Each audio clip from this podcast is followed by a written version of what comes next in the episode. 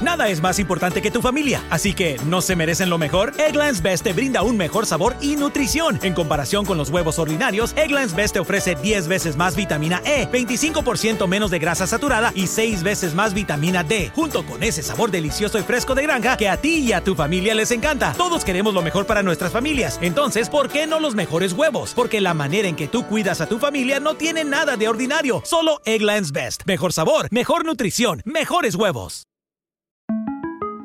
Para celebrar los precios sorprendentemente bajos de State Farm, le dimos una letra sorprendente a esta canción. Sorprendente, State Farm es, con esos precios tan bajos, ahorro mes a mes. Sorprendente, State Farm es, yo quiero esos precios bajos, ahorrar es un placer. Como un buen vecino, State Farm está ahí. Bienvenidos a la temporada número 12 de los Millonarios.net Radio, el programa dedicado al equipo más grande e importante de Colombia. Todo el análisis deportivo, todo el análisis institucional y todo lo relacionado con la mejor hinchada del mundo lo va a encontrar en la temporada número 12 de los Millonarios.net Radio. Conduce Jorge Restrepo. Acompañan Mauricio Gordillo, Santiago Pardo y Luis Eduardo Martínez. Porque millonarios somos todos. Los invitamos a escuchar todos los lunes desde las 9 de la noche el mejor programa de los hinchas para millonarios por Bicho de Ciudad Radio.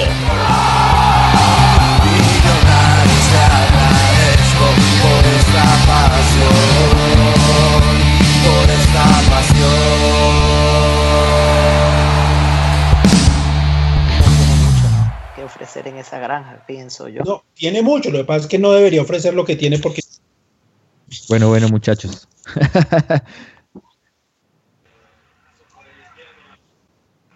Muy buenas noches, bienvenidos, bienvenidos a los millonarios.net radio. Aquí estábamos hablando de todo un poco. Bienvenidos a este programa que empieza un poquito tarde, pero con toda la, la intención de discutir lo que ha pasado en la última semana. Con este equipo con el que parece toda una montaña rusa, ¿no?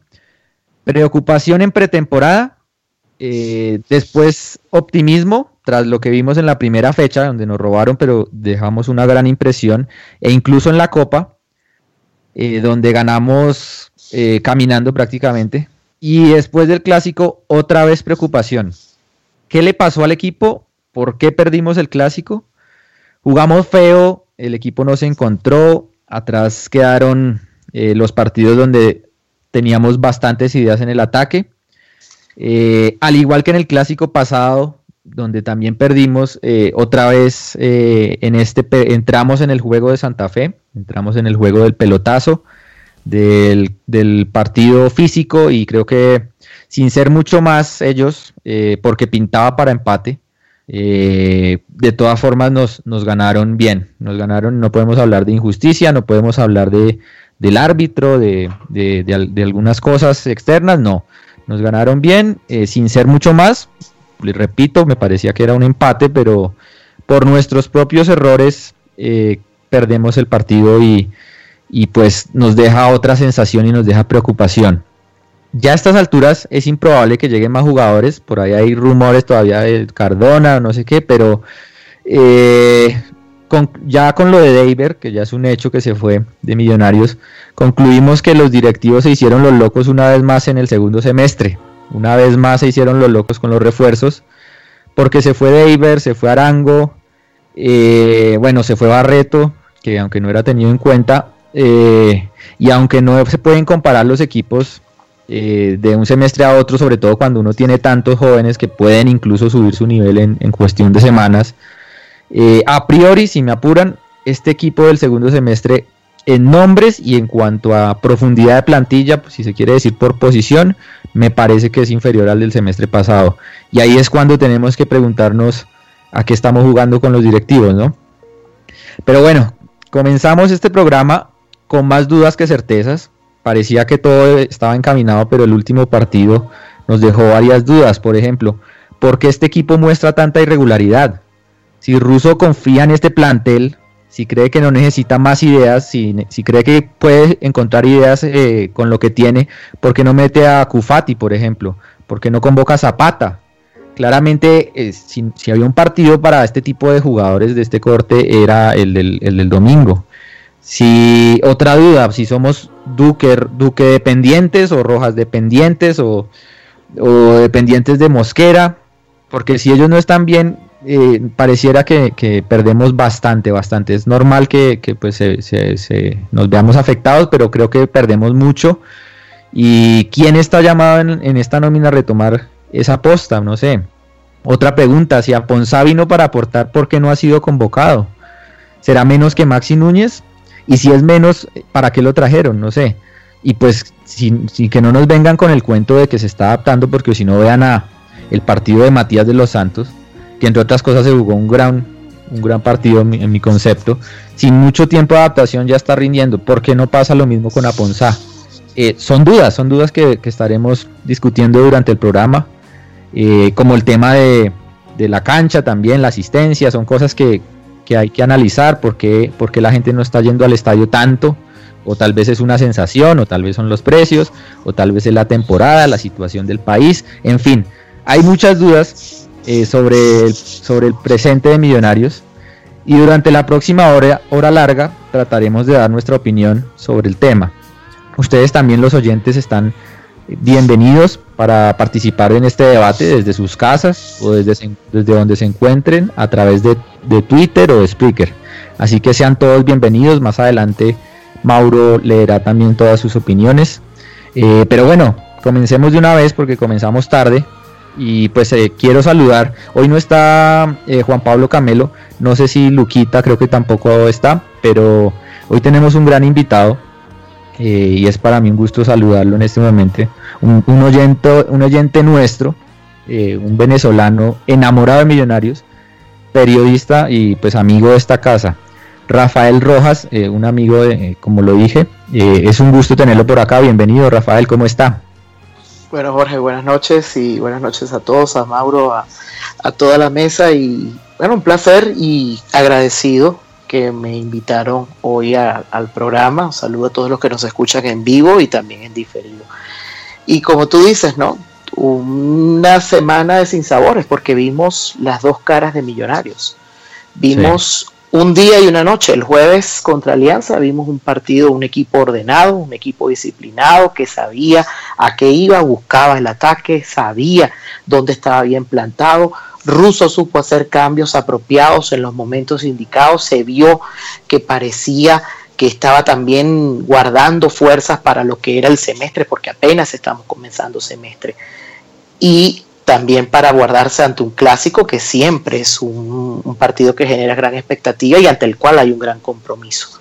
¿Qué vimos entonces? Vimos la noche, después del día que pudimos ver el jueves, un equipo sin ideas, totalmente desinflado. Yo lo vi que apenas despertó en el minuto 40, intentando ah, siempre todo el tiempo en una misma banda y no salía de ahí ante un Santa Fe que también pues mostró el fútbol que nosotros hemos visto de Santa Fe en lo que va de semestre y cuidado si más allá.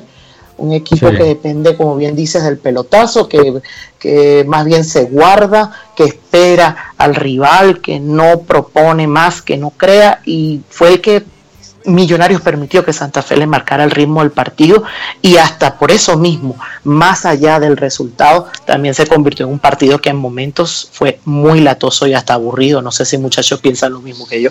Sí, sí, usted, usted va con el punto y más adelante le vamos a preguntar sobre el, partido. Pero venga, antes de meternos en el, en el análisis, eh, venga, cuéntele, cuéntele a la gente cómo un venezolano termina enamorándose de millonarios, porque usted es de los hinchas que va a todos los partidos, se le ve muy activo en las redes. ¿Por qué no nos cuenta un poquito eso? Bueno, por dónde comienzo. Si yo tengo apenas 10 meses aquí en Bogotá, pero en cierta medida siempre he tenido algún nexo o algún enlace que me ha permitido seguir a Colombia de una u otra forma, ¿no? Siendo países vecinos y, por qué no decirlo, hermanos también. En algún momento de mi niñez, eh, yo vivía en un apartamento en un piso bastante alto, en un piso 15, y se podía captar radio colombiana. Llegaba en las noches perfectamente la señal de Caracol, la señal de RCN. En aquel entonces, sí uno podía escuchar en la noche me empezó a llamar la atención no es que lo seguía así fervientemente como sí lo puedo hacer estando aquí, pero el equipo me empezó a, llamar la atención una vez que Richard Páez se convirtió en técnico de Millonarios. Creo que muchos venezolanos también nos hicimos hinchas del equipo. Richard Páez es el hombre al cual le tenemos que acreditar el, cambio de cara de la selección de Venezuela, de haber sido aquella eterna cenicienta, el hazme reír, los tres puntos seguros que ganaban todas las selecciones, al equipo aguerrido, bueno, con respeto a, a mis hermanos colombianos, saben bien que es así. Pero, pues sí, aquí una vez llegar a Bogotá, me empecé a identificar más con el equipo. Un buen amigo mío me dijo un día, ¿por qué usted no me acompaña y vamos al estadio los dos? Y lo acompañé con su hermano y desde aquel día yo pienso que mi vida cambió. Ver la energía de la hinchada de Millonarios, a pesar de todo lo que hemos hablado de molestias o, o cualquier tipo de disgustos, pero sigue siendo una hinchada muy unida, una hinchada muy fiel y que apoya a su equipo hasta el último minuto y esa experiencia para mí, además de haberme permitido, como tú lo dijiste, yo soy periodista, me permití ser hincha por primera vez en 15 años de cualquier cosa. Yo he asistido a encuentros de béisbol, encuentros de fútbol y siempre he sido trabajando. Nunca había sido hincha en mucho tiempo, lo volví a hacer y es algo que a mí en lo particular me, me, dio mucha energía, me gustó mucho y desde aquel entonces sigo al equipo hasta hoy orgullosamente. Soy abonado de Millonarios. Qué bueno, Rafa, no, qué alegría escuchar ese tipo de historias porque ahí es cuando uno se da cuenta lo grande que es Millonarios, ¿no? Lo como Millonarios trasciende fronteras y ni siquiera se limita a Bogotá, sino es todo Colombia y, incluso en otros países, en otras latitudes lo siguen eh, con mucha con mucha pasión y pues bienvenido, pues yo sé que ya lleva 10 meses acá, pero bienvenido al programa eh, y pues, bienvenido a la hinchada porque usted es de los de los elementos valiosos eh, que uno puede encontrar en las redes sobre Millonarios y sobre sobre la actualidad del equipo. Pero bueno, déjeme, déjeme saludar, porque hoy el señor Santiago Pardo, hoy voy a invertir el, orden porque el señor Santiago Pardo se tiene que ir.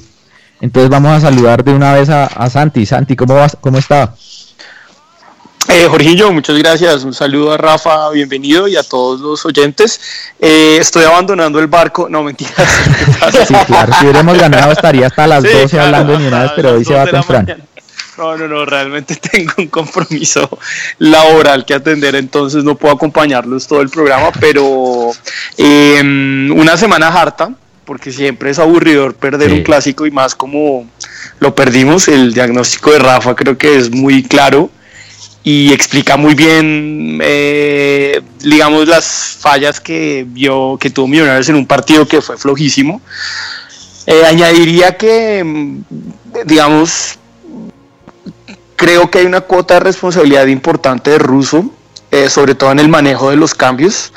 Eh, es cierto que jugadores claves como Mosquera, Rojas y Silva no estuvieron, pero ahí es donde se tiene que ver la, la mano del técnico y como yo digamos ponía en Twitter después del partido, para mí fue un misterio y lo sigue siendo la razón que Russo tuvo para mantener a Maxi Núñez los 90 minutos.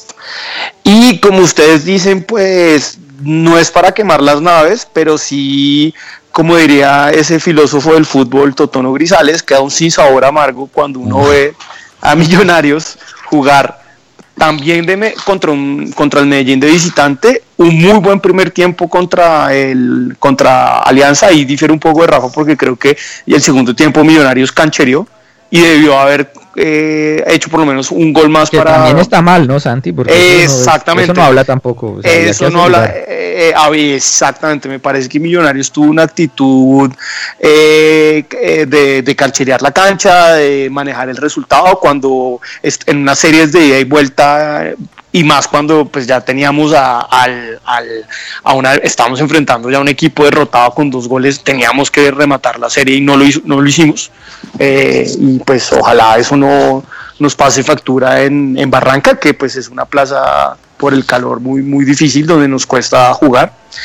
Y entonces pues surgen surgen muchas preguntas, ¿no? Sobre, como decía Jorge, la estabilidad del grupo, la profundidad de la nómina, qué tanto, digamos, eh, actualmente tiene Russo realmente recambios para, o, revulsivos para encontrar en partidos difíciles.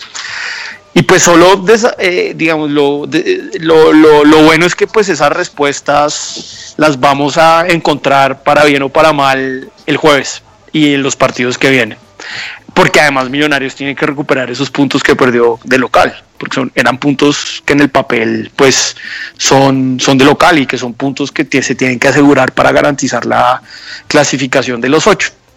Y eh, simplemente ya como boca así para terminar, y cuando el, el, Jorge o el director lo, eh, lo lo autoricen, quisiera hablar un poquito, si no, lo, eh, quisiera hablar un poquito del tema de mm, las ventas de los jugadores y un problema grave que me parece en la actitud de los directivos y es eh, no revelar la información de cuánto Millonarios le entró por la venta de sus derechos deportivos.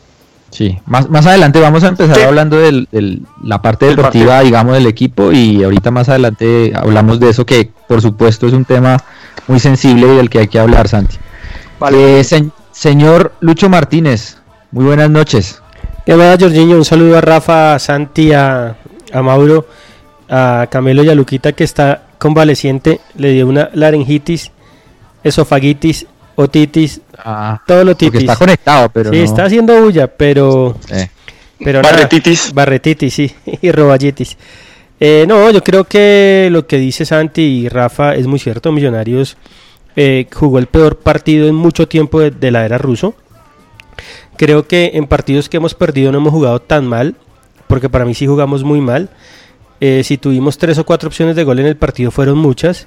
Y hay cosas que preocupan. Primero que todo, esa obsesión del director técnico, que es un gran director técnico como es Miguel Ángel Russo, con Maxi Núñez. O sea, realmente el técnico le ayudó a Santa Fe para que nosotros mismos nos complicáramos el partido.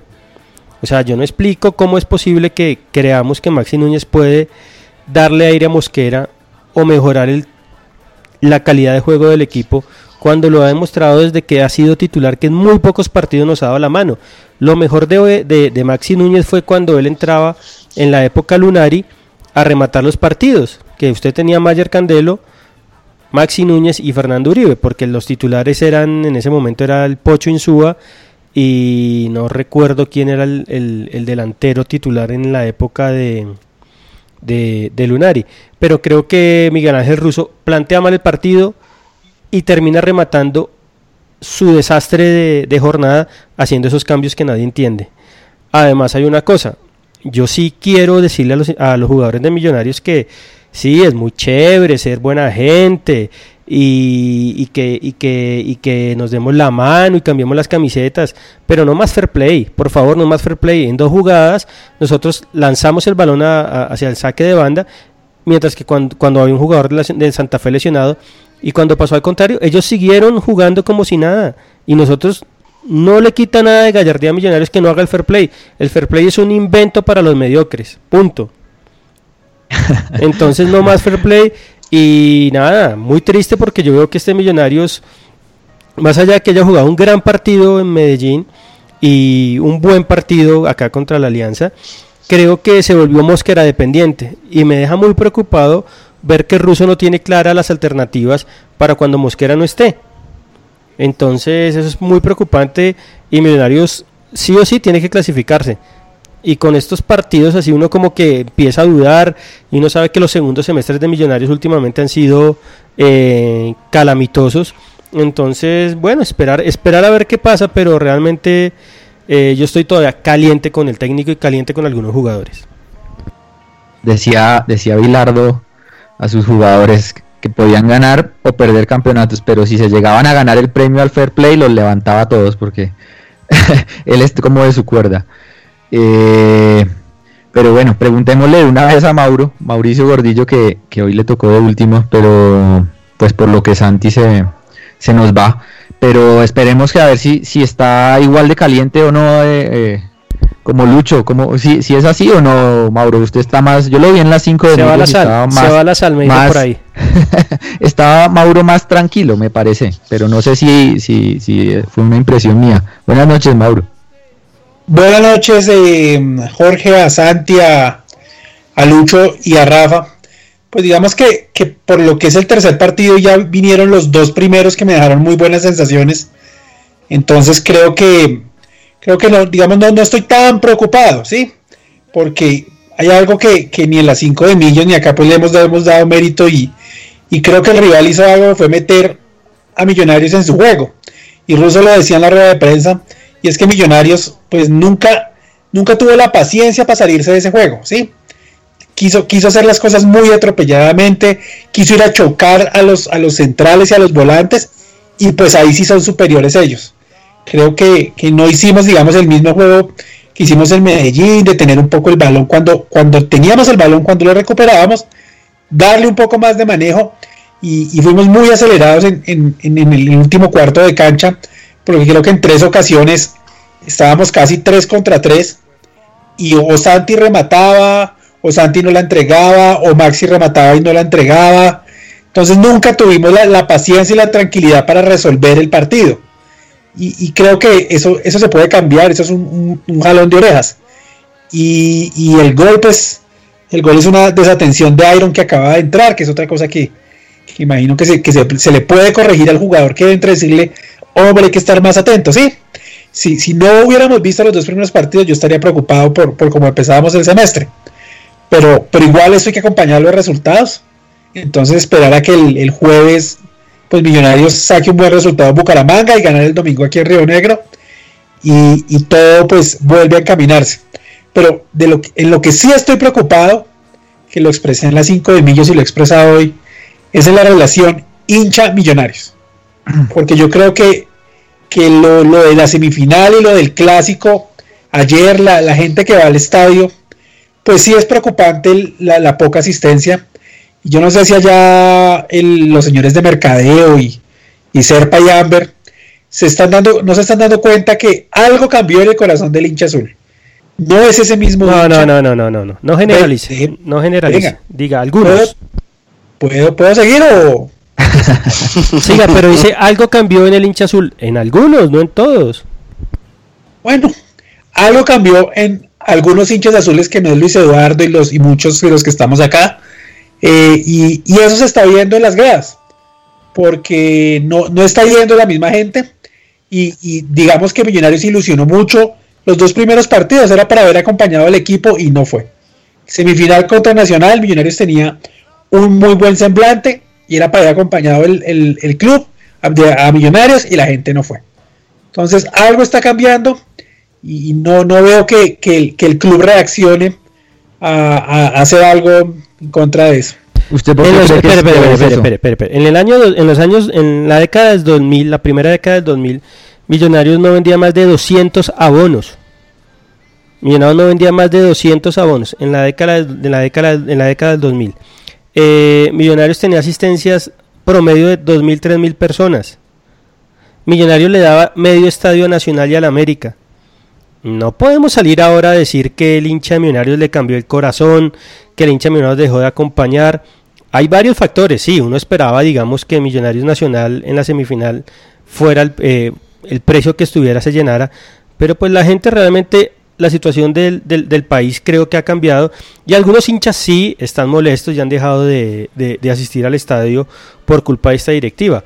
Pero yo creo que tampoco es como lo pinta Mauro que, que el corazón del hincha de Millonarios se volvió de hielo. Y ya no le importa, no. Son momentos, mire que si nos ponemos a comparar, eh, el equipo campeón absolutamente de todo en Colombia ha tenido asistencias, creo que peor de malas que las de Millonarios. Ya han ganado todo.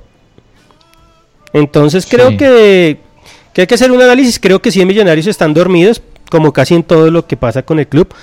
Pero tampoco, tampoco es para decir que el hincha de Millonarios cambió. Cambió. Lo que pasa Hay, hay varias cosas, sí, Lo que son pasa es que- varias cosas. uno se, deja, uno se deja guiar por las redes sociales y las redes sociales no son millonarios, las redes sociales no son nada. Sí. Luchito, Eh, eh, sí, siga, Santi. Gracias, Uri. Pero sabe que yo eh, sí estoy parcialmente de acuerdo con, con Mauro en, en- una cosa y es que fíjese que em, la gente, eh, cuando estos directivos, y, y esto ha sido, digamos, una costumbre de, de azul y blanco, por ejemplo, en finales y todo, eh, pues ponían el precio que querían de la boletería y la gente respondía.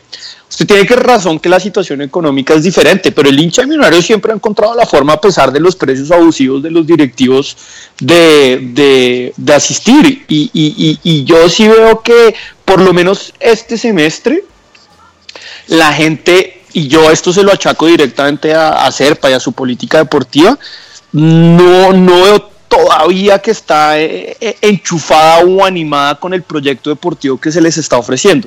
De pronto hay que dejar un poco que se, que, que se, se disipe tanto polvo y, se, y, se, y las cosas, digamos, y que ya en la medida en que Millos vaya mejorando, eh, pues vaya conectándose otra vez con un grupo del el sector de la hinchada. tampoco hay que generalizar. Pero, pero yo sí encuentro, estoy parcialmente de acuerdo con Mauro en que por lo menos como yo lo veo, este semestre hay, hay, una resistencia creo que aún más grande, porque además la gente no es boba y la gente sabe que a este Millonarios le entró plata.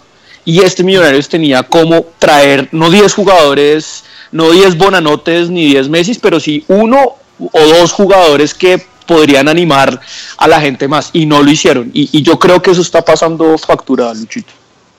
Yo creo que eh, pues eso influye, claro, claramente un, equipo de cartel hubiese aportado más, más asistencia, pero también hay otra, hay otra característica y es, primero la fiesta ya no es la misma por temas de seguridad. Eh, había un tema antes de honor casi que era rinconar al, visitante y todo el mundo trataba de tener en los clásicos la supremacía, el que más llenara. Y ahora hay como una zona de confort ahí, ya sabíamos que no había ni siquiera hinchas rivales. Eh, y, ahí hay un tema que también es cierto y es que eh, Millonarios ya se acostumbró a, llegar a semifinales, mínimo. O sea, eh, así, así la gestión sea mala, pero Millonarios ya no es el equipo que la novedad es en todas los ocho, sino de semifinales para arriba. Y, pues a, estas instancias la gente no le aporta mucho. Lo mismo el semestre pasado, la gente estaba era esperando la final. Y, y con esos precios eh, pues la gente ahorró, decidió ahorrar para la final. Yo creo que hay, hay muchos factores y por supuesto lo que dicen ustedes, el equipo pues tampoco es que enamore y que venda un espectáculo eh, anticipado. Eh, pero pues yo no yo no le atribuiría ningún a, a uno solo la, causa creo que son muchas muchas cosas que, que de todas formas sí le corresponden a Millonarios revisar el tema de la fiesta el tema de las asistencias del ingreso de visitantes y por supuesto el tema deportivo eh, tiene que le corresponden a millonarios.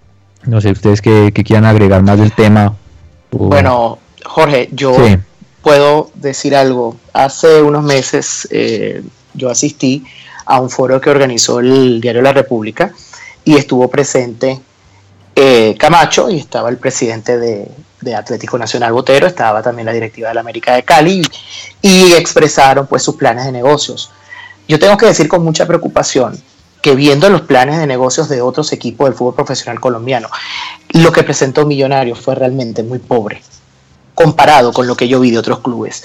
El tema del mercadeo de Millonarios, yo no sé realmente cuál, y con todo respeto lo digo, yo no sé cuál es el plan de mercadeo de Millonarios, yo no entiendo cuál es la la posición o lo, que ellos quieren hacer para atraer a la hinchada y mantenerla en el estadio, porque no solamente es tener unos colores y un equipo con mucha tradición que tiene una hinchada garantizada, pero si siguen ocurriendo cosas como el plan deportivo, que nadie sabe cuál es, yo me quedé súper asustado cuando escuché que el plan deportivo de Millonarios era 10 años. Está bien que tú no me prometas un plan a dos días, pero tampoco hablarme de 10 años, oye, es, algo que, que, preocupa y que despierta muchas suspicacias.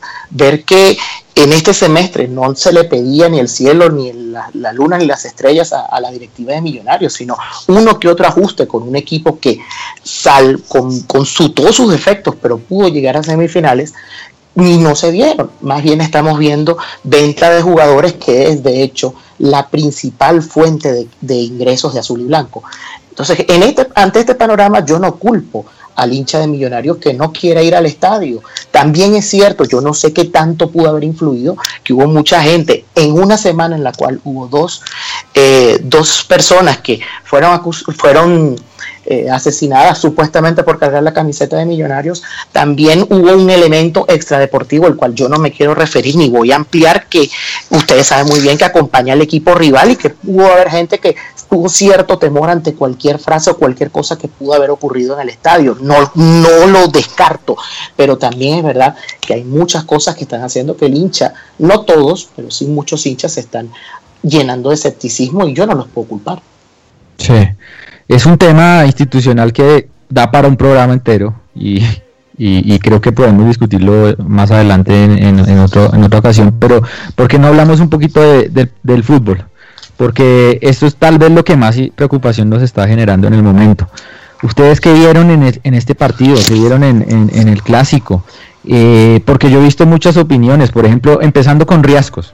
Riascos para mí se jugó un gran partido, pues lejos del arco porque le tuvo un gran sacrificio, pero veo otras opiniones que dicen que ese jugador no sirve porque se la pasó trotando. Entonces yo no sé, yo no sé si si hay eh, si da tanto para para da para tantas interpretaciones el juego de Millonarios. Ustedes cómo vieron eh, a Riascos, por ejemplo, cómo vieron a Maxi, cómo vieron a Silva. Em, pues Jorginho, Maxi, bueno, Maxi un desastre. no entiendo cómo pudo, como les decía, no entiendo cómo pudo estar los 90 minutos. Me preocupa además que eh, eh, en, si, en este, si en este partido un jugador como Jacobo Kufati no fue opción para Russo, no sé cuándo lo va a hacer. Nosotros sabemos que eh, Kufati y, Rafa lo, lo, conoce mucho mejor que nosotros. Kufati es un buen jugador que sí tiene unos problemas de regularidad asociados a sus, a sus lesiones, también. Pero pues Kufati estaba disponible para Russo y yo no entiendo cómo él mantuvo a Maxi Núñez en todo el partido y no le dio una oportunidad a, a Kufati. Lo de Riascos es raro porque Riascos, yo estoy con usted, Riascos hizo un buen partido, sobre todo en sacrificio, pero a veces y, esto, yo, yo, creo que también le falta un poco más de inteligencia a, a, a Riascos en una cosa, y es, eh, decía que los, los, jugadores en la cancha tienen que saberse vender. Y, y, a qué me refiero con esto? Cuando íbamos perdiendo ya con el, el marcador en contra y pues la hinchada, eh, pues obviamente afanada y molesta, Riascos por el desgaste normal físico, por ejemplo, no fue en dos jugadas apretar a Castellanos que estaba quemando tiempo, siendo el jugador que estaba más cerca. Y entonces en medio del desespero al hincha se le queda esa última jugada de riesgos donde ve que un jugador, claro, llevaba 90 minutos mamados, pero estaba a 5 metros de Castellanos y poderlo apretar para que dejara de quemar tiempo. Entonces yo creo que a Riascos en ciertos momentos, siendo un jugador de sacrificio y que yo estoy con usted jugó bien, le falta esa inteligencia para saberse, digamos, eh, vender en el buen sentido de la palabra ante el hincha en esos, en esos momentos. Más y sobre todo porque pues, son momentos críticos donde pues, la efervescencia está en un punto muy alto. Eh, Lucho y Mauro, una pregunta. ¿Cuál fue la clave? ¿Por qué perdimos el partido y no, no, no por la jugada, sino porque Millonarios no jugó como antes? Eh, se debe a, porque tampoco, no sé si sea por Maxi o, fue un tema de equipo, no sé si sea el tema de varias posiciones, de ruso. ¿Cuál fue la clave?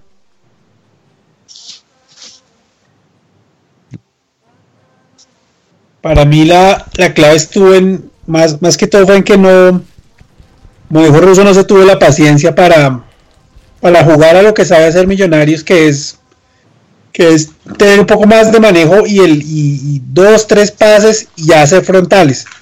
Menos quiso ser muy frontal todo el tiempo. No, no quiso hacer los dos pasecitos ahí en la mitad que siempre ayudan a, a, como a desenredar el, sistema del rival y abrir las bandas. Y, a eso se le suma pues ya los rendimientos individuales que, algunos no estuvieron a la, altura del partido, como Mosquera que, estuvo enredado, que no supo cuándo soltar el balón, se le abona la, la personalidad de querer hacerlo él, pero pues si usted tiene tres al frente y, no se los puede sacar, pues hay que tocar para atrás, iniciar la jugada de nuevo. A mí Riascos me parece que ha jugado tan mal, sobre todo el segundo tiempo. Y lo de Maxi, pues sí, ya es la constante de Russo. Y, no sé qué pasará con Aponza y Javier Valencia. Yo veo que él no le cree a Lícer Quiñones y además que está jugando horriblemente mal. No, no sé a qué entra. Entonces no sé, no se me haría raro que, que el humo que hay en redes sociales de, de un nuevo fichaje por ese lado sería fuera realidad. ¿Que sería Cardona? Lo que sería un papelón. No, Zúñiga. No, pero ¿Ah, sí? Sí. Eso sí, Dios mío. Todo lo hacen mal, ¿no? O sea, un tipo que llegue en la fecha 6. Ma- Mauro, Sí, no, perdón, o sea, Zú- no por el Zúñiga- nombre, digamos, no por el nombre. No, es por- por- ¿cómo, cómo tienen que pasar tres partidos para darse cuenta que hay que encontrar a un jugador? Claro. Pero, y- Mauro, qué pena, ¿es Zúñiga, Camilo Zúñiga? A mí lo Zúñiga. Uy, no. Mejor que Sherman. No, pues, Mejor que Sherman. No, ese no es Bueno. malo, pero, pero, No, es que no es malo, sino que pero ¿cómo viene sin ritmo, ¿no? Y viene a la fechas. fecha. Sí. Exacto, ese jugador ya ha parado seis meses más, ¿no? Pues Se, se jugó dos partidos en el semestre con el Watford. imagina, imagínese. Además, ¿lo necesitábamos o no lo necesitábamos? Con el Watford. Ah, yo. Es eh, así de sencillo. O lo necesitábamos o no lo necesitábamos, pero con el, ellos tenían el que saberlo. John.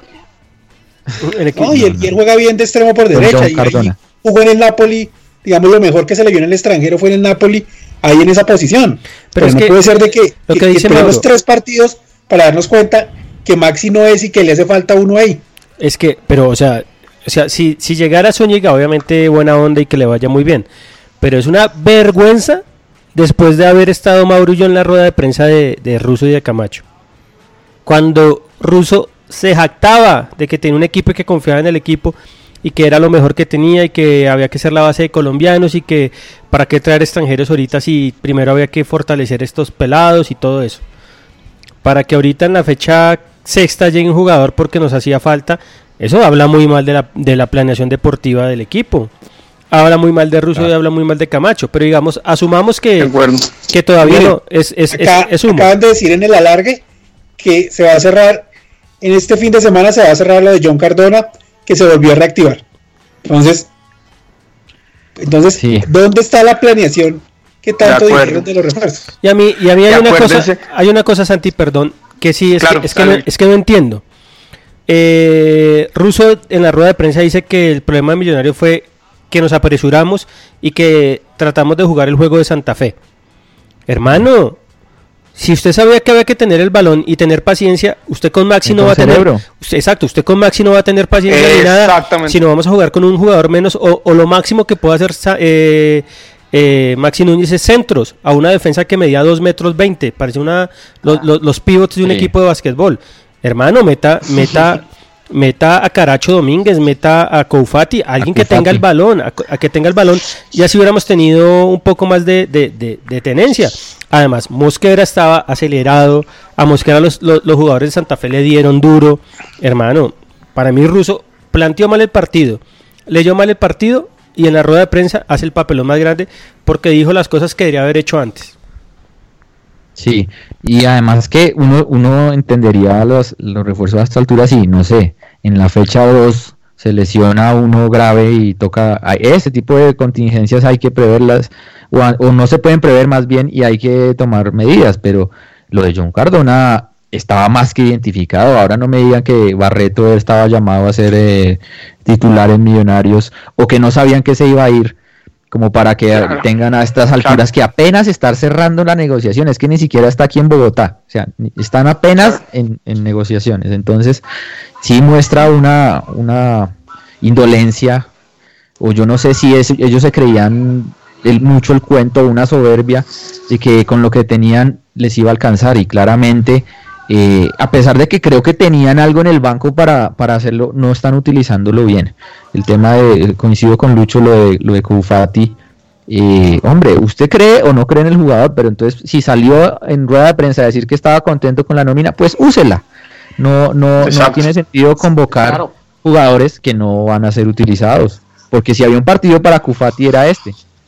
Muchachos, yo no, yo de verdad que no quiero abusar del tema Cufati, van a decir, bueno, él es el venezolano aquí y va a defender a su paisano a muerte. Pero es verdad, Jacobo Cufati está allí, era el jugador para ese tipo de partidos. Russo, más que Millonarios, trató de salir con una propuesta que no le iba a funcionar porque todos conocen el juego de Independiente Santa Fe. No es noticia para nadie. Ese es el estilo que este equipo ha desarrollado durante todo este tiempo con este técnico nuevo, con el técnico anterior, con quien sea. Pero si él no está conforme con Jacobo Cufati, pero la pregunta es, ¿acaso le ha dado la regularidad para que él pueda mantener cierta consistencia en su juego? No lo ha hecho. No sé qué piensan ustedes.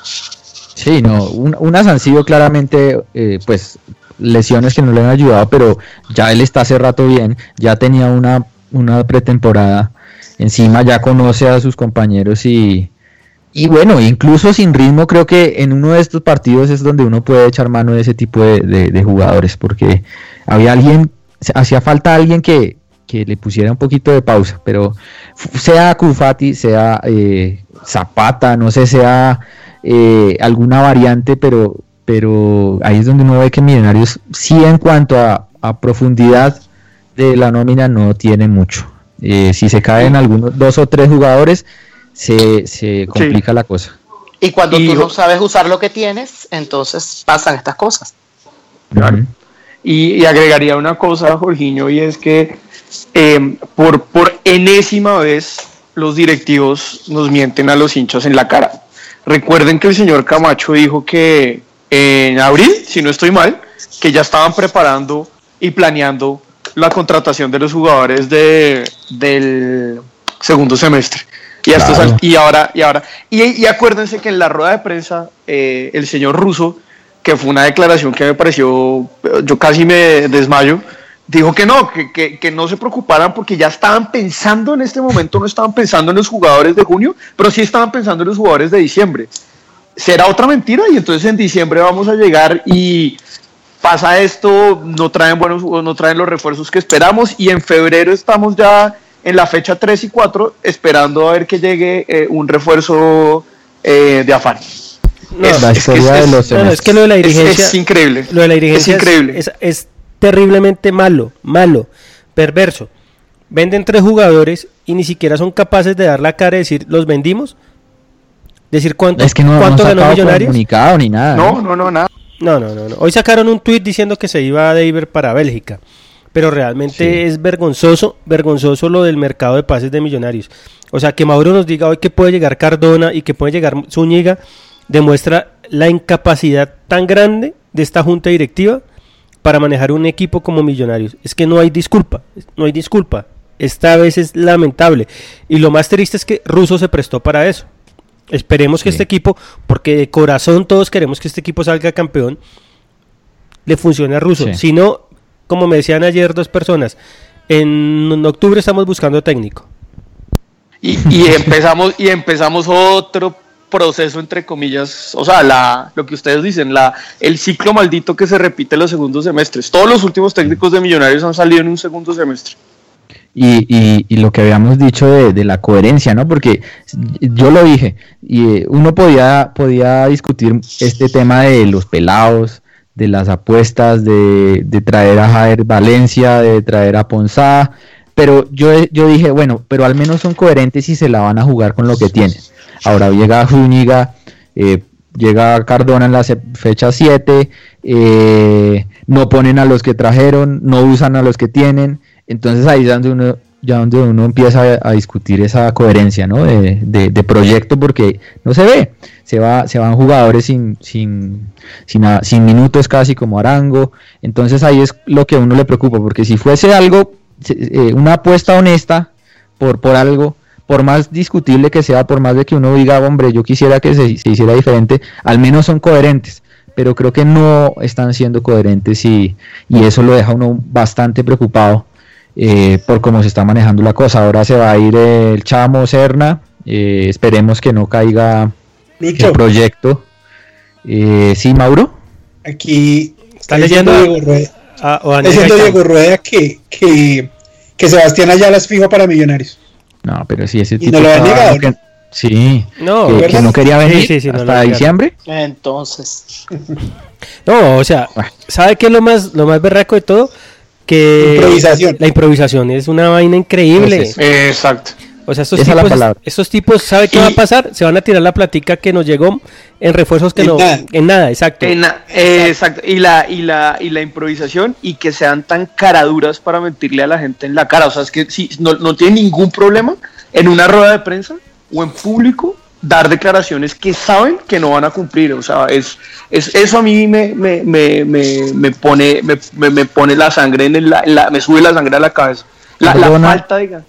Card- Santi, Cardona, Zúñiga y Ayala son los que suenan. ¿Y esos tipos hace cuánto están libres? Además, ¿O ¿Hace cuánto se hubiese podido traer? ¿Hace un Cardona, montón de tiempo? Ah, Cardona no firmó hoy con Boca. No, no. No, pero ojalá fuera de Cardona que... Ese es el hermano, ¿sí o no? Pero- No, el hermano es Mateo que está en el Once Caldas. no. Venga, hablemos un poquito del, del refuerzo que sí jugó. Que no sé si para ustedes es refuerzo, No, pero muy bien. Ma- Mateo de los Santos. ¿Cómo lo vieron al Yoruba? Muy bien. Creo que más allá Bien. de ser su primer partido, un clásico difícil, eh, lo respondió. Además es, es, es muy parecido a Pedro. Es un poco lento, pero tiene clase. Entonces, a mí me gustó. Creo que, que con los partidos él va a rendir tranquilamente. A mí la defensa no me preocupa para nada de Millonarios. Para nada. La defensa está muy bien. Me preocupa, me preocupa a veces el mediocampo tan desequilibrado. Pero a mí la defensa no me preocupa para nada. Y el arquero, pues no vamos a seguir con el tema de que nos hace falta un arquero de jerarquía. Y Santi, Mauro y Rafa, ¿qué opinan de la defensa? Eh, eh, pues, eh, pues sí, lo, lo de lo de Iconis, pues ya no, no podemos repetir la, la repetición de la repetidera y es pues el arquero con el que nos jugamos el semestre, con lo bueno y lo malo que, que puede ofrecer Viconis. Me gustó, comparto el, el- el comentario de Lucho de los Santos, creo que es un tipo técnico. eh, eh, me, me- me parece lo único, digamos, que me, me preocupa, pero no es una cosa grave, es que yo lo vi a los 35, 40 minutos ya haciendo jarras, lo que muestra que físicamente todavía le falta, pero pues eso es una cuestión de que se siga adaptando y que se siga y que siga teniendo minutos. El, en el, hay que rescatar una cosa también de Los Santos y es que eh, los últimos 10 minutos, 15 minutos del partido, Cavite estaba jugando de centro delantero. Y hubo Sí. dos o tres que de, de los Santos Solo él. último, solo último hombre y, y supo sortear bien la, la, la, la cosa. Y un jugador tronco no, no hace eso. Y además No. Que, que, que no le tocó, digamos, contra debutar contra delanteros, digamos, fáciles, porque Stracolursi más allá de Morelos. que no le jugó el arco iris, pues él siempre sabe aguantar y pivotear y lo hizo bien y en el segundo Claro. tiempo con Morelos. Morelos, jugando mano a mano con Morelos. Por ese lado sí, también sí. iba Pajoy y, y bien. Entonces yo creo que Hubo, sí, hubo, hubo- de los Santos, buen debut. Sí, hubo un par de dos o tres entregas que nos dejó mal parados, pero de nuevo, o sea, es, es propio, digamos, del que el jugador todavía se está, se está eh, incorporando al equipo y aclimatando, exacto. Y bien Vanguero, ¿eh? Sí, está defendiendo, Mejoró. defendiendo Vanguero muy bien. Todavía nos falta en la parte ofensiva. No es, no es David atacando. Pero es más que David defendiendo. Pero lejos. Es Sí. menos que David atacando. Muy bien, defendien- defendiendo es mucho más que David. Lo que pasa es que nos habíamos acostumbrado a, usar mucho a David de salida y, y creo que eso nos, nos- le, le- le toca a Russo mirar a cómo, cómo vamos a, a sustituir eso, ¿no? Pero sí, claramente ganamos en defensa a un tipo mucho más aplicado y, y pues es que cuan- cuan- cuántos partidos tienen, digamos, en Millonarios Vanguero, dos, no más. Eh, y, y lo ha hecho bien, digamos, porque el- en el debut también me, me gustó.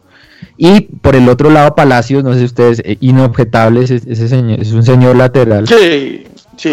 Y, y Cadavid, pues ni hablar, o sea, lo que dice Lucho es cierto. La, la defensa es lo menos preocupante de Millonarios. Es más, creo que es lo, lo, lo que ilusiona, es eso. Pero. Ah, sí, te- pero solo tengo una, una pregunta, Mauro, eh, o, o a Luchito, bueno, que, que están ahí informados ahí de, de las No, Mauro, Mauro, de- del, Mauro. del día de- del ma- del de Millos. Cadavite está totalmente recuperado porque a mí me, me da miedo que lo están arriesgando mucho en el No. retorno. güey. Él ya está listo para jugar. O sea, él no tenía problema para jugar. Digamos que está, está en recuperación del- de la nariz, pero, pero eso se logra ya es con tiempo. Él- la doctora dijo que hizo el símil como, como cuando recién se lesionó, que tocaba cuidar la parte de la cara con la careta, pues ahorita en la convalecencia lo mismo, le cuidan la, la cara con la máscara, pero físicamente está 100%, 100 para jugar. Y lo hizo Ok, muy bien. bueno. Eh, Sí, no, lo, lo de, hizo bien. lo- lo de Cerro Porteño es eso, le iba a la preguntar que lo oferta llegó y es la segunda oferta. Yo lo Ya habían hecho una oferta, pero pues yo yo lo- ni la, Yo la lo vendo. Yo lo vendo. Ya. No, no, Lucho. No, pero Matías de los Santos y un par de esos negritos que traemos del Perú, firmes. Uy, no, Pero, o sea, pero es que es arriesgado, pero una oferta, si la oferta es buena, es como lo que Ah, pasó no sé. con Aaron del Valle. no sé si es buena, pero sé que la primera oferta ni la consideraron y esta oferta pues ya está ahí sobre la mesa. Lo que pasa es que ahí Leon- lo- es sí. Leonel Álvarez, ¿verdad? El que está allá. Eh, sí, habla muy mal de los directivos donde se vaya David, porque demostrarían Muy. que son money hungry. No, No, les no, interesa. No, dinero. por favor. Eso sería la- el, el apocalipsis Además, total. no sé ustedes qué opinan, pero David, que es la, la joya de la corona, se supone, dos millones y medio, no- pues a mí se me hace poquito Muy barato. no, de euros. a mí se me parece, me parece bien, bien vendido, por el 80% bien vendido. No, pero si, si fuese de otro equipo al que no quiero No, nombrar, si seguramente fuese hubiesen vendido. Valdría 10 millones, 8 millones Exacto, seguramente. eso es lo que yo digo, Pero porque un lateral aquí en Colombia no, o sea, no, no, no creo que hubieran dado más, casi laterales. más por Yo creo más- que faltó la convocatoria de, de Pascal. Sí, exactamente, Sí. faltó ahí, Sí. faltó ahí ese filtro. Yo creo que hubieran podido vender mejor por lo que ahí, yo ahí eran dos más, dos millones no, más. es- no estamos hablando de, ar- de centrales o de, bueno o de, o de jugadores digamos que se producen con más Pero- volumen.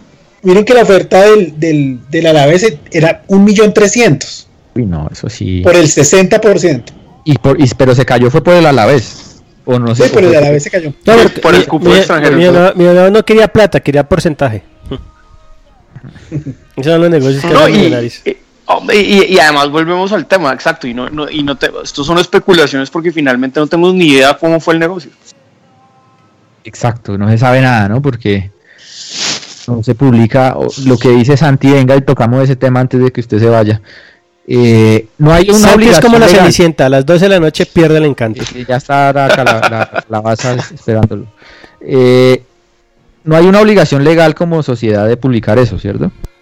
Eh, no, Jorginho, ahí hay una zona gris porque eh, la Superintendencia de Sociedades y Coldeportes siempre han protegido ese tipo de información y han sido bastante condescendientes con los clubes. En, en, digamos, en plata blanca, los clubes sí tienen que reportar esos ingresos en, en los estados financieros. ¿Cuál es el problema? Y, cuando, y los socios que han hecho el derecho de inspección se dan cuenta de eso esa información no queda desagregada en los estados financieros, los meten, digamos, como ingresos generales, por llamarlo de alguna forma. Entonces, cuando uno va a hacer el derecho de inspección, ve a No, pero, pero, pero Santi, ahí, qué pena corregirlo.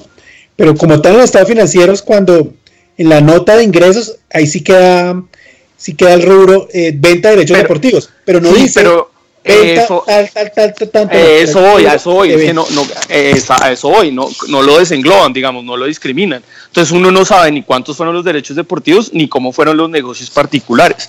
Cosa que, por ejemplo, eh, pero millonarios, o sea, eh, ¿y cuál es el problema? Que la información nunca va a ser clara, porque uno puede decir vendieron tanto, pero cómo fueron los negocios, cuáles fueron los porcentajes, cuáles fueron las condiciones. Porque incluso, digamos, en las notas financieras entras el valor que, por ejemplo, si hacen acuerdos de pago, eso no se ve reflejado en, en los estados financieros de una manera tan clara.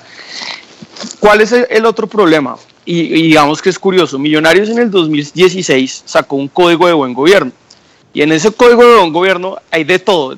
Si ustedes lo leen es para totearse la risa. Incluso hay un, un- hay un capítulo que habla sobre la, la responsabilidad de Millonarios con el medio ambiente. En el, en el Cumplido, pues, con- Pero es una empresa, es una empresa Cantidad de árboles que hemos con- responsable. Sí, Hemos con la mano de cumplido. troncos que hemos traído. sí, Claro. con la mano de troncos, sí, con la mano de troncos que hemos traído y el, e- el efecto invernadero por lo menos no, no ha sido un problema.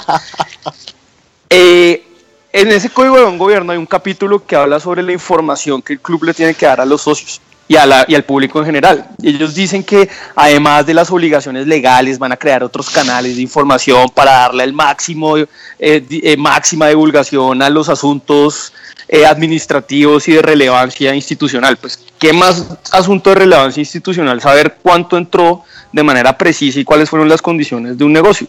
Millonarios, tanto que el señor Serpa saca pecho sobre, digamos, la transparencia de azul y blanco y los cambios que le introdujo después de que él sacó al señor Ortiz y pues consolidó su mayoría a través de Amber Capital, pues debería dar ejemplo y debería informar a través de la plataforma de información relevante de la Superintendencia Financiera o a través de un comunicado, como hacen clubes de todo el mundo, cuánto fueron esos ingresos y no hacernos esperar para que tres o cuatro socios o un grupo de socios muy pequeños vayan a hacer el derecho de inspección y, eh, como explicaba Mauricio, eh, ver en una nota al margen, muy pequeña además, en letra casi ilegible, cuánto fueron los ingresos globales de derechos deportivos sin que sin que digamos eso de, igual no da muchos no da ningún tipo de detalle de información entonces pues eh, nuevamente ahí eh, azul y blanco digamos no eh, dice mucho pero hace poco.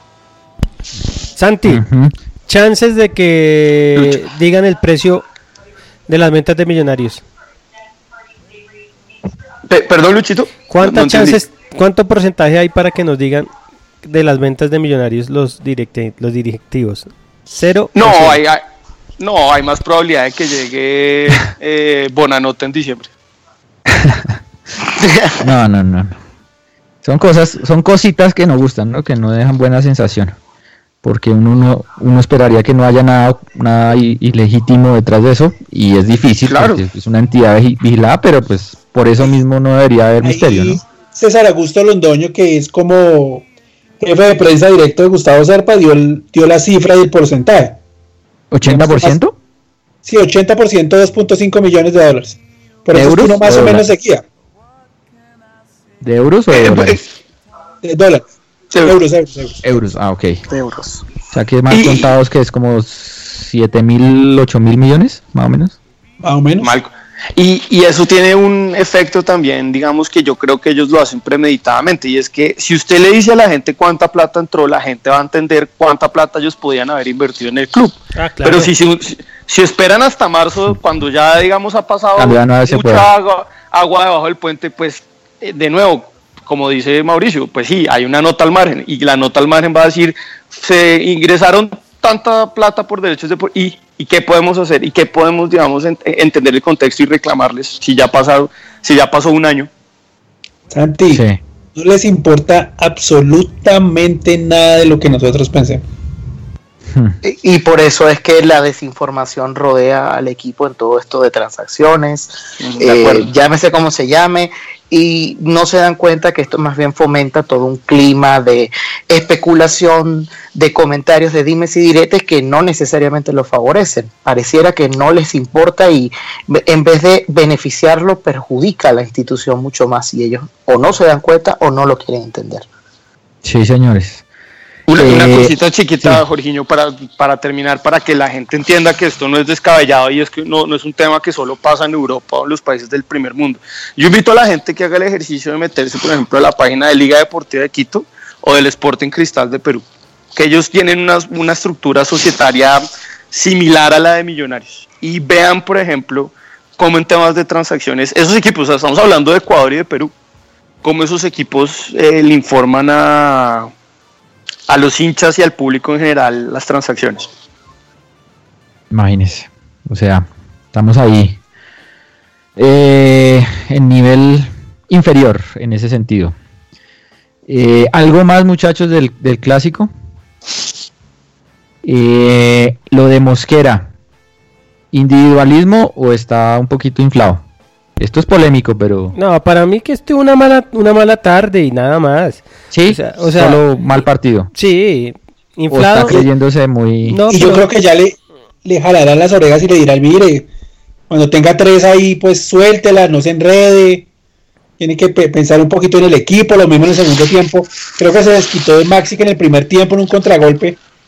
solo a Mosquera y Maxi prefirió jugar por la derecha, entonces en el segundo tiempo Max estaba solo dos veces y Santi prefirió resolverlas solos. Entonces creo que es también cosa de que le hablen y le digan, mire, esto es para, para mejorar. Yo, yo lo que he visto a Santi me parece un tipo, un pelado muy humilde. Exacto, es muy básico, pero no es, no es pues. Pero, ah, Mauro, la palabra lo vi, pero lo vi que puede ser una cosa también, que creo, creo que es una cosa, o yo lo vi así, es una cosa del partido. Lo vi manoteando mucho y no lo había visto manoteando tanto y alegándole tanto a sus compañeros antes. Pero yo creo que fue un tema del, pues, mal partido. Y eso, impotencia. Y eso es personalidad también. Sí, Fue un tema de, encontrarse desencajado más que otra cosa. Cuando se veía, se sentía impotente de ver la situación y que no podía entrar más allá, pues empezó a buscar y aletear por todos lados a ver qué hacía. Eso es temas de madurez y es algo que solo lo va a adquirir con la experiencia y el tiempo, no con otra cosa. Pero también hay que mirar el lado bueno que es que él, él ya siente la responsabilidad y quiere tenerla, pues pedir el balón para él echarse el equipo al hombro siente que tiene la confianza para, para hacer eh, un buen papel. Eh, lo de Silva, Silva lo sacó Ruso por malo porque se golpeó. No, tiene un tiene un un golpe en el muslo. Se me olvidó la palabra científica de lo que tiene. Eh, pero en el posterior. Sí, en el posterior. Un gato, un gato. Un gato. Como un gato, eso me dice la fisioterapeuta que paralítica. contractura. No, pero si usted no tiene, dígale a la ranita, por favor, que no se, no se nos va a caer el, la ídola. ¿Qué es lo que tiene? Una contractura. Ah, Parece que está bien. No, no estaría para el jueves, pero para el domingo ya estaría. No jugó muy bien, ¿no? Estuvo, no fue el de los, es que nadie, partidos que le dimos. Nadie jugó bien. pero, pero mire, mire lo, lo gracioso del asunto. Ni Rojas ni Silva jugaron bien. Rojas no, ha jugado bien este, estos tres partidos. Pero se van del equipo y el equipo se desordena. Sí. Sí, sí. Ah. Es que, es que salvo Caracho, eh, no tenemos a nadie más para reemplazar a un Duque o a Rojas. Eso es lo que me preocupa, porque no hay, no hay ahí una, una, o sea, un partido malo de, de Rojas y una suspensión de Duque, hombre, quedamos ya, usted pone a Caracho y a quién más la nómina ahí está es Lo que yo digo, entonces, ¿para qué está Cufate ahí? Eso. ¿Para qué está Luis Zapata? ¿Por qué nos tiene que colocar? ¿Por qué tuvo que colocar el Iron del Valle en una posición que no siente, una posición que no le da? Sí, sí, sí, no de acuerdo. Bueno, muchachos, ¿cerramos el capítulo clásico o tienen algo más para decir sobre el partido? El que lo salta Abandonó. ah, abandonó. Ah, bueno, bueno, pensé que no. Sí, sí, sí, pilas, Por un momento nos asustamos. sí, no, una... Oiga, que el, el, el, amigo de Millonarios de producciones, no me acuerdo qué, que uno lo ve mucho en Instagram, sí puso la como la denuncia que, que se habían agarrado con Agustín Julio. Sí. El, que, el, que, el, que hace las fotos de las porristas, porque ese es el... Él, ah, ¿Quién se agarró con Agustín Julio? Él, es un, ah. un, aficionado que va y toma fotos de, porri, de las porristas y, y a veces de, de, la gente que está ahí en abajo, ahí en, detrás de la, del, mar, del Banco de Millonarios. Ah, ok. Y en Twitter es... Lo digo es porque fue gracioso ver a, las, a la gente de Santa Fe diciendo que nadie tenía pruebas porque nadie lo había visto y pues lo vimos creo que 30 personas que estábamos ahí. Ah, ya pues. Y fue ahí sí ninguno sacó la cámara para tomar el video y esa vaina. bueno, señores, entonces eh, Santi, una Santi. Ah, no, sí, una, una, pregunta pequeña, Mauro. ¿Qué se sabe del reemplazo del Chamo Serna? Nada. Lucho creo que está más enterado.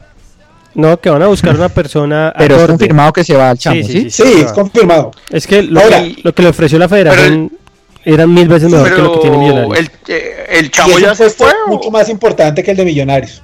Claro. No, eh, es, razonable, digamos, ahí yo pues como profesional uno entiende ahí el chamo y los directivos pues poco pueden hacer, pero el problema es quién van a traer. Sí. Pero Santi, igual, si el proyecto que armaron vale la pena de verdad, no tiene que caerse porque se va una sola persona o sea, si es suficientemente sólido y está estructurado con eh, divisiones, eh, encargados, está bien distribuido, no es un negocio de un tipo vivo que trae jugadores, eh, no tiene por qué fracasar si se va, que por supuesto es muy necesitamos a alguien muy bueno ahí, pero no debería ser el acabose de las divisiones inferiores de Millonarios que se vaya un tipo. o, sea, si usted, o sea, si usted pone a, a, Oscar Cortés no, no, no, por eso. no, bueno, no problema tipo idóneo, un tipo, un tipo pues competente, pero, pero el chamo sea el Mesías de las divisiones menores y, y, se va y, entonces ya no hay inferiores, no debería ser así, porque hay otros equipos que tienen inferiores y no tienen al chamo. Y, en realidad una cosa, ¿sabes qué es lo que me preocupa de que se vaya el chamo? Sí. No, no que no fuera a haber negocio, digamos, del chamo y los jugadores, porque yo me imagino que, que todos lo hacen, todos buscan hacer el negocio con algún jugador, ¿sí? Pero digamos, la línea que mantenía el chamo era una línea seria en cuanto a cómo debían llegar, cuál era el proceso de formación, cuáles eran los tiempos, todo eso, no pensando en el billete, sino que, sino digo yo, o sea, si el, si el jugador llega, listo, gané. Si no llega, pues listo, no gané. Lo que pasaba antes era, me quiero ganar y yo voy a hacer que llegue un jugador, no me importa si lo necesita el equipo, si es bueno, si es malo, nada. O sea, con tal de que haya plata para yo ganar, pues yo soy jugador. Pues el Chiqui García, sí. Tal cual. Pero Es una, prueba, es una prueba para el proyecto. Es una prueba para saber qué tan serio es el proyecto. Eh, y pues, em- eh, y digamos, uno, pues, en eso también estoy con, con Jorge y, y- y yo reconozco que al momen- en el momento de la noticia como que me, me, me molesté bastante, pero, pero fui persuadido por Jorge y Lucho en ese momento y tenían razón en una cosa y es que yo me puse a mirar, el Chamo Serna llegó el 25 de enero del 2016 a Millonarios, o sea, no estuvo ni 18 meses.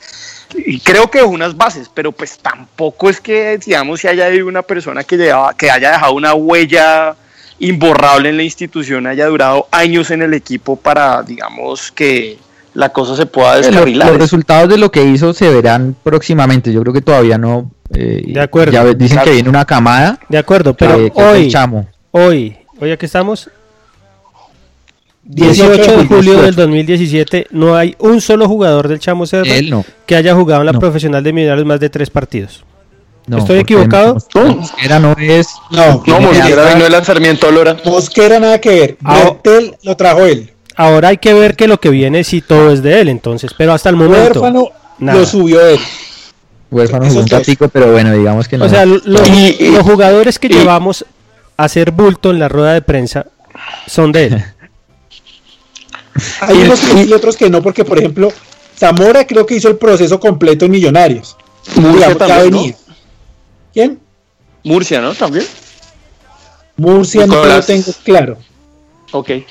Yo sé que Bertel sí lo trajo él, él fue al Córdoba y trajo el jugador, Huérfano también lo trajo él. A esos dos, de resto no, no, no sé Y, y una y, y Lucho, pero hay una, eh, usted sabe en qué momento se, me imagino que va a haber un periodo de transición y que él pues también ayudará a encontrar el reemplazo, ¿no? Es lo, lo, lo lógico. Yo quisiera creer El Chamo. que la jugada, el, el- el próximo que va a llegar ahí lo va a poner el Chamo Serna. Sería lo más lógico. Pero pues Sí. uno no sabe. ¿Con Millonarios? Además, él se va para la se- la selección. Selección, sí. O para. Va para, para la selección. para el- Para Desarrollo. el puesto que tenía Maturana y Comezaña, va para ese puesto. Mm. No, trae, no, como son traen un portugués, una vaina así. Traen a Portolés.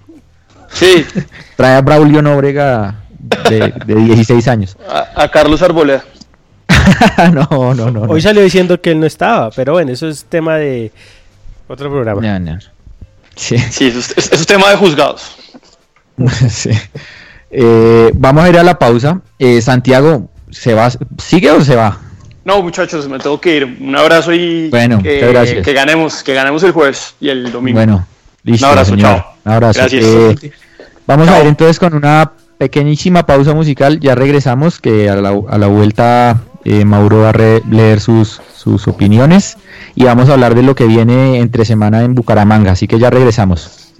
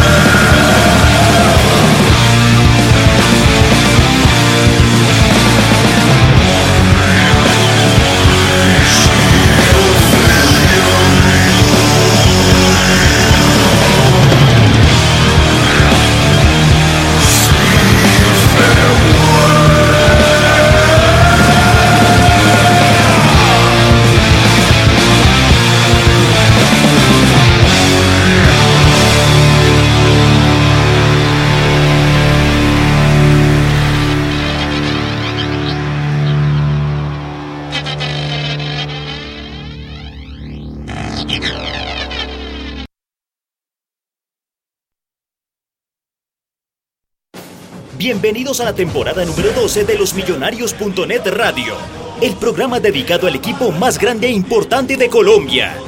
Todo el análisis deportivo, todo el análisis institucional y todo lo relacionado con la mejor hinchada del mundo lo va a encontrar en la temporada número 12 de los Millonarios.net Radio. Conduce Jorge Restrepo. Acompañan Mauricio Gordillo, Santiago Pardo y Luis Eduardo Martínez. Porque millonarios somos todos. Los invitamos a escuchar todos los lunes desde las 9 de la noche el mejor programa de los hinchas para millonarios por Bicho de Ciudad Radio.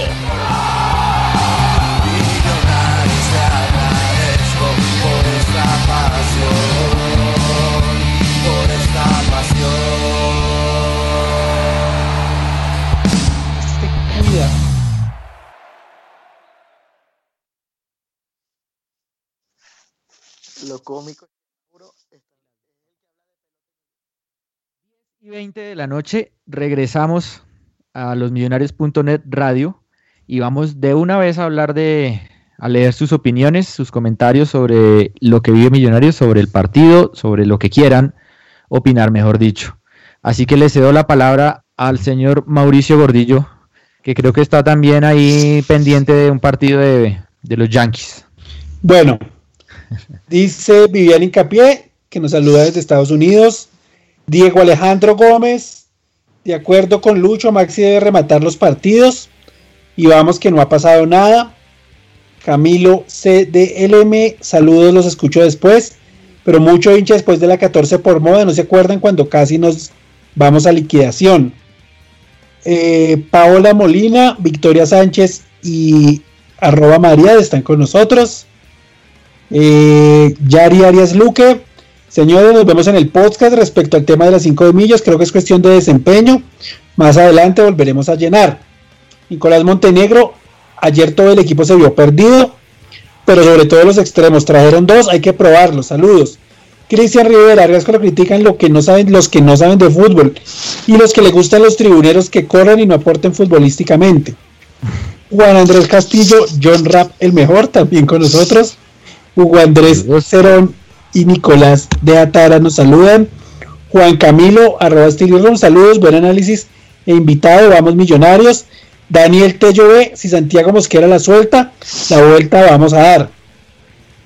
Arroba algún Mario en sintonía, el arquerito para muy mal la defensa, no se comunica, dice él. Y también Camilo CDLM dice que Valencia de número 9, Jader Valencia. Ah, ok. Eh, y pero si hay posibilidades de que sea tenido en cuenta, ¿usted sabe si lo tienen ya ahí como opción o, es, otro zapato? El segundo tiempo lo vi al lado de él. ¿Ah, sí? sí, estaba allá en el estadio. Y le pregunté cómo iba todo y él me dijo que bien, que el profe lo, lo estaba mirando así por el medio y por la derecha. Pero como parte del ah. equipo, pero nada, nada seguro. Mejor dicho. Eh, ¿Y cuál es el otro ahí? A Ponzá no sabemos nada todavía, ¿no? Nada, nada del hombre, pero ya debería estar para jugar en teoría. Sí, bueno. Eh, ¿algo, eh, ¿Otro saludo o algo así? Mucho. En Spreaker, Edwin Lozada Álvarez, buenas noches. En partidos como estos es donde eran falsas los refuerzos de jerarquía. Como, con todos los equipos compitiendo, sí compromisos internacionales importantes nos volverá a faltar el 5 para el peso. ¿Les gustó la nueva camiseta? A mí no. Eh, buenas noches muchachos, Camilo Gómez. Eh, escuchándolo nuevamente, intranquilo con el partido del domingo. Creo que el mejor partido, creo que lo mejor del partido entre semana no funcionó en el clásico, el mediocampo. Creo que el partido pidió un jugador como Kufati, sin embargo parece que no es de la confianza de Russo. De acuerdo. Eh, David, saludos muchachos, no sé qué estaremos pagando con esos directivos tan infames. Proyectos a 10 años sin darse cuenta que Colombia pueden tener títulos a la vuelta de la esquina mejorando este plantel. Igual siempre con Millos tenemos equipo. Ricardo Garzón Velasco, buenas noches para todos. La ruptura entre la hinchada y los directivos está aumentando cada vez más. Estoy en desacuerdo, porque uno es hincha del equipo, no de los dirigentes. Los que, los que, hacen, los que son hinchas de los dirigentes, pues hermano, que no vuelvan al campín nunca más. Pienso que el responsable de las comunicaciones es solo una figura, porque definitivamente no les interesa que haga su trabajo el que el representante de las comunicaciones no tiene la culpa de que no traigan jugadores. ¿Qué quiere que salga a decir? No, no, es que, es que la gente, no, la gente cree que, que ahí el culpable es Serpa y Camacho, nadie más, nadie más en Millonarios tiene la culpa. Eh, los jugadores tuvieron una mala tarde, pero no apareció quien llevara las riendas del equipo. Hay que darle la confianza a lo que hay y que y tenemos, de acuerdo. Pero cuando si usted es hincha de un dirigente, no es hincha de Millonario, chao, no vuelva. Exacto. Lo mismo es hincha de un jugador, o sea, que Exacto. prefiere un jugador que el equipo. Sí, no, eso, eso no debería ser un motivo para alejarse. En los 2000, Porque- en el 2000 Sí, fuimos, fuimos 2000 exacto. al, al estadio, eran 50 abonados, 100 abonados y no se acabó Millonarios. Hermanos, si están muy envidiosos de otros equipos, pues va, vean fútbol alemán, vean a River, vean a Boca, eh, vean a los Yankees, no sé. No vean más a Millos. Eh, y oiga, ¿y no más?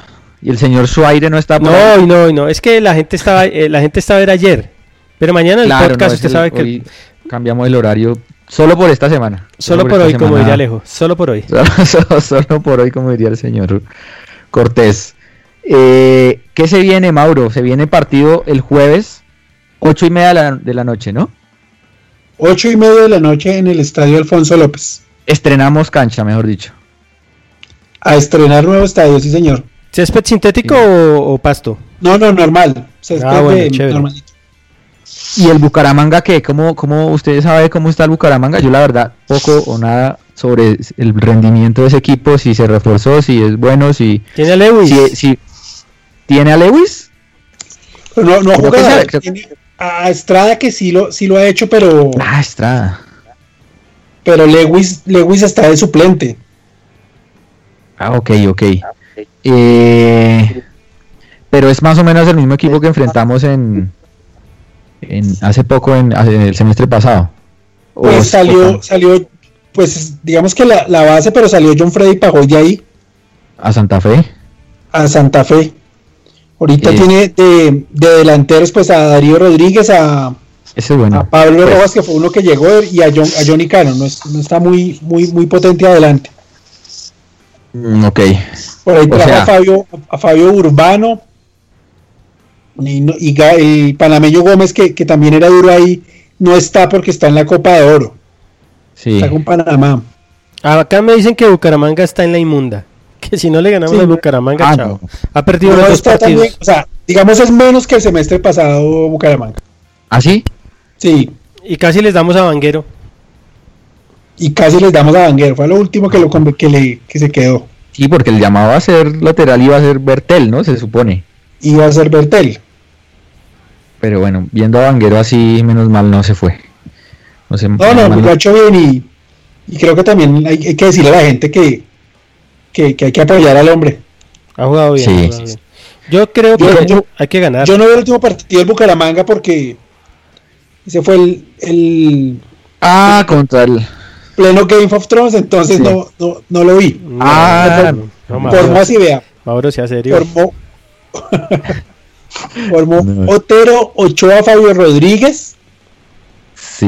Martín González, Julián Anchico, Bueno, solo conozco ahí a Otero y a... Marlon Torres, Rovira, Juan Manuel Sánchez, Estrada, John Freddy Pérez y Sí. Tiburón Romero, Ah, el Tiburón Romero que hizo gol hace poquito.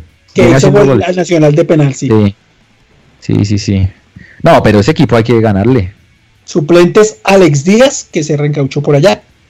Sí. Jo- Johnny Cano, Julián Mejía, James Aguirre, Jefferson Torres, Felipe Barragán y Javier Barros.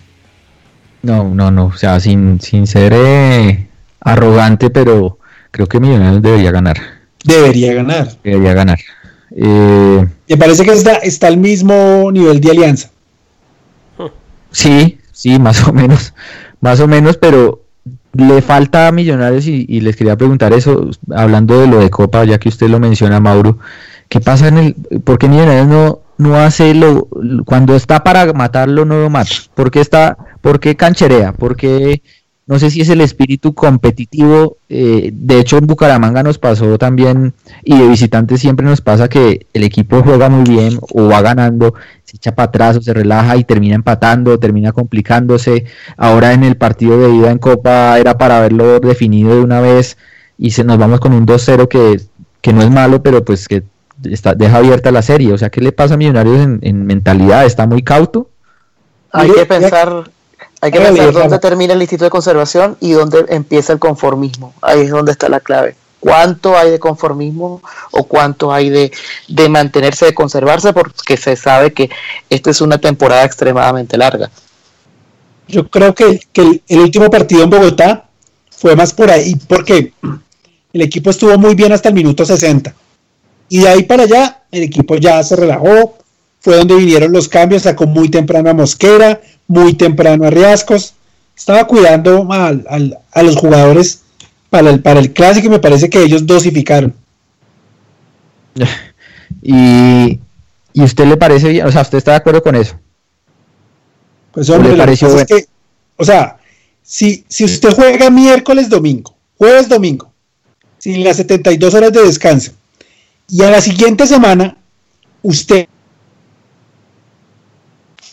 yo creo que usted sí puede arriesgar mucho en el físico, pero Millonarios va a jugar jueves, domingo, jueves, domingo, por tres semanas consecutivas, porque esta semana, pues es el partido de Bucaramanga, luego Río Negro el domingo, ya anunciaron al, el partido del próximo con frente al Tolima el 30 de julio va a ser domingo 5 y cuarto. Y entre semana es Copa. Y si Alianza juega el lunes quiere decir que Millonarios va a volver a jugar el jueves a las ocho y media en Barranca o sea le están poniendo jueves domingo jueves domingo tres semanas consecutivas eso no se ve ni en Europa porque después no van a decir que en Europa juegan no en Europa juegan jueves domingo pero pues al siguiente fin de, al siguiente semana hay descanso Y eso, eso es por los horarios de televisión. O sea, la- por la los horarios de televisión. sí Ah, ya, ok.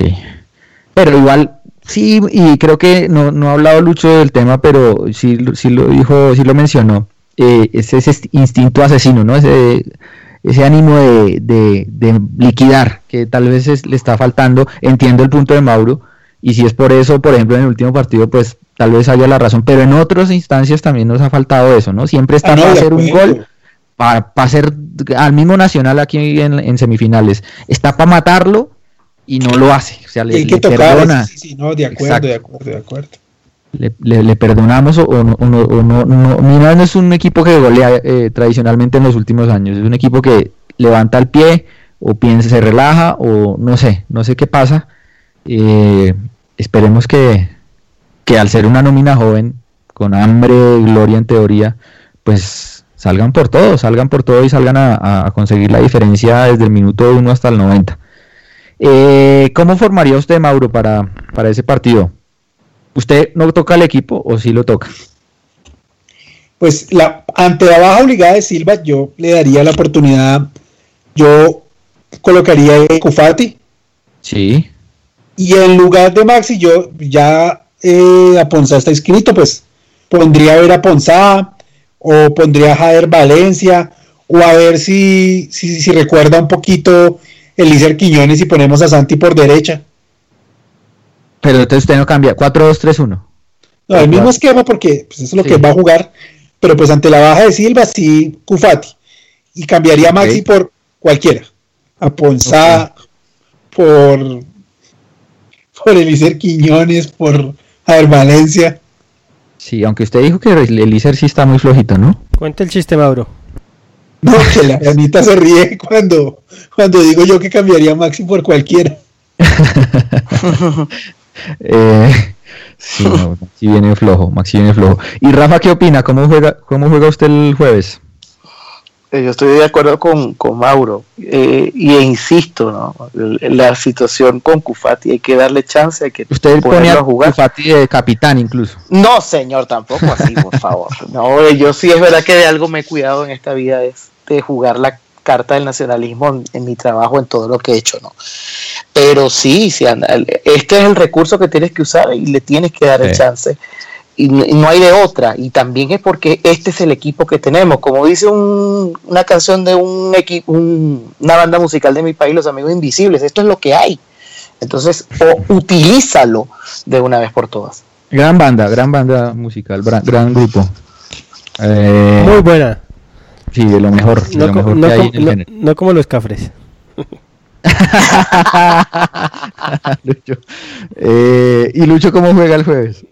Eh, 11 contra 11, Jordiño. Yo esas, Con toda la- con todo el punto honor. sí, esa, esa, eh, esas cuestiones tácticas se las dejo al analista número uno, Mauricio Gordillo. Toda la verdad hablando de fútbol.